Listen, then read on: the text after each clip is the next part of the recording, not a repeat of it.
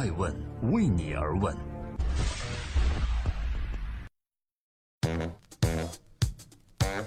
Hello，各位好，今天是四月三日，欢迎聆听守候爱问每日人物，我是爱成，每天分享一个风口浪尖人物的商业八卦。今天共同关注贾跃亭的老婆甘薇。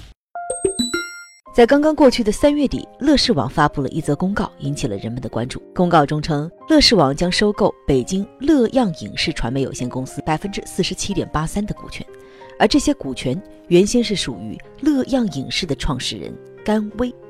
而在这笔交易中最引人注意的是，甘薇把所持股权以五折的作价卖给了乐视网。此举被解读为甘薇为了让自己的丈夫乐视网的 CEO 贾跃亭稳固江山所为。但是甘薇为什么要把自己创业和经营的不错的公司低价如此出手呢？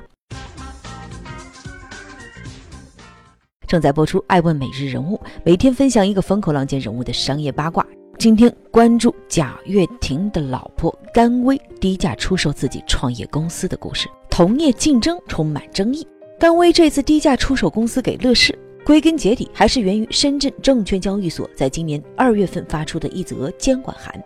在函件中，深交所就甘薇的公司乐漾影视与其丈夫的公司乐视网旗下的子公司花儿影业存在同业竞争进行了问询。三月一日，甘薇和贾跃亭承诺在未来一个月内将提出合理的解决方案。而现在看来，他们提出的解决方案就是老婆甘薇将自己持有的乐视影视的股权一部分呢转让给公司员工的持股平台，另外一部分呢再引入新的融资之后，乐视网。来收购甘薇剩余所持股的比例，这样就避免了夫妻双方的同业竞争。根据深圳证券交易所创业板上市公司规范运作指引的二零一五年修订版中，对于同业竞争有着明确的规定。文中说，上市公司的业务应当完全独立于控股股东、实际控制人及其关联人。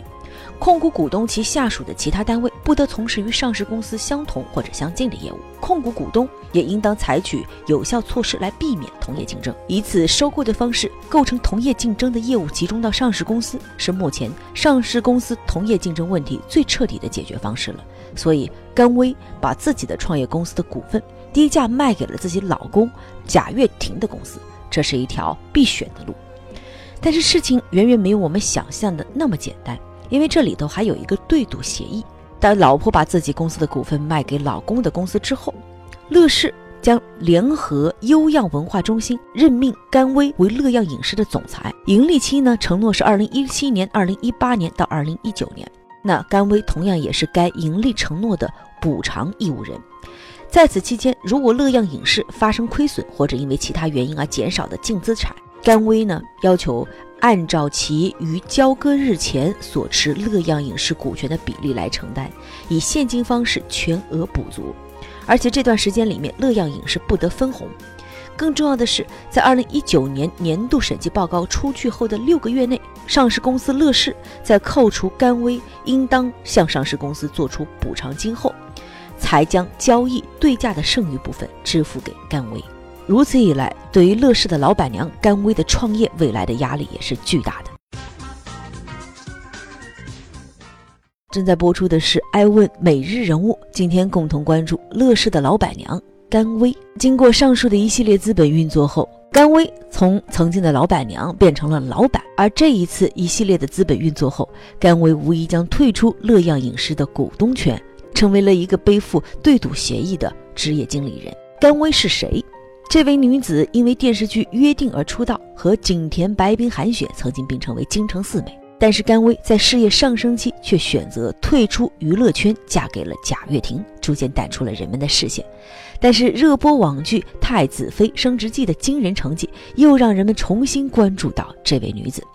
在这部剧播出后，甘薇除了演员之外，又多了一个女老板、创业者的身份，因为这部剧的公司乐耀影视。就是甘薇所有，而实际上，这部能够称得算是现象级网剧的《太子妃升职记》，是乐样影视的第一个作品。这部网剧的语言体系也完全不同于传统的电视剧，这也是这部剧能够在网上火爆的原因之一。然而，作为乐视集团董事长的另外一半，作为贾跃亭的太太，甘薇却有意回避着自己的这一身份。甘薇自认为是活在九零后世界里的八零后，她也不想别人用贾跃亭的妻子来定义自己。他坦言，希望人们有一天见到他，不是先想到贾跃亭的媳妇儿，甚至有一天人们见到贾跃亭的时候，会想到这是甘薇的老公。他希望自己能够撕下依靠男人的标签。再说回到这次的回购，有人说贾跃亭不仅有个好老乡啊，还有一个好老婆，真是运气不错。乐视虽然最近出了很多状况。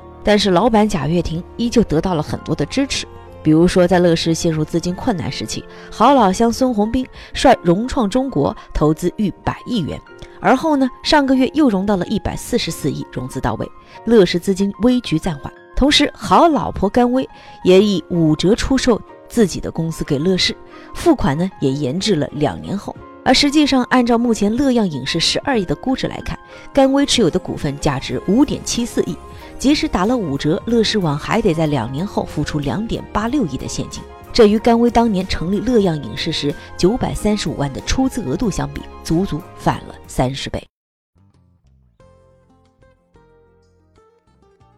在今天艾问每日人物的最后，感谢各位聆听守候，欢迎微信或者在新闻客户端搜索“艾问人物”。乐视不管是成功还是失败，我想都将是中国互联网历史上留下的浓墨重彩的一笔。乐视也曾经在中国互联网江湖里面四面出击，甚至横冲直撞。另外，我也发现，在四月一日举办的深圳 IT 领袖峰会上，贾跃亭没有出席，没有和 BAT 的李彦宏、马云、马化腾同台，到底发生了什么？我想，这与乐视最近的资金链出现问题也是有关的。很多人们用不同的心态在等待乐视的笑话，但是乐视和创始人贾跃亭一直执着不放弃。我想，故事还远远没有到结束的时候呢。这里是爱问每日人物，爱问为你而问，让内容有态度，让数据有伦理，让技术有温度。感谢收听，明天再见。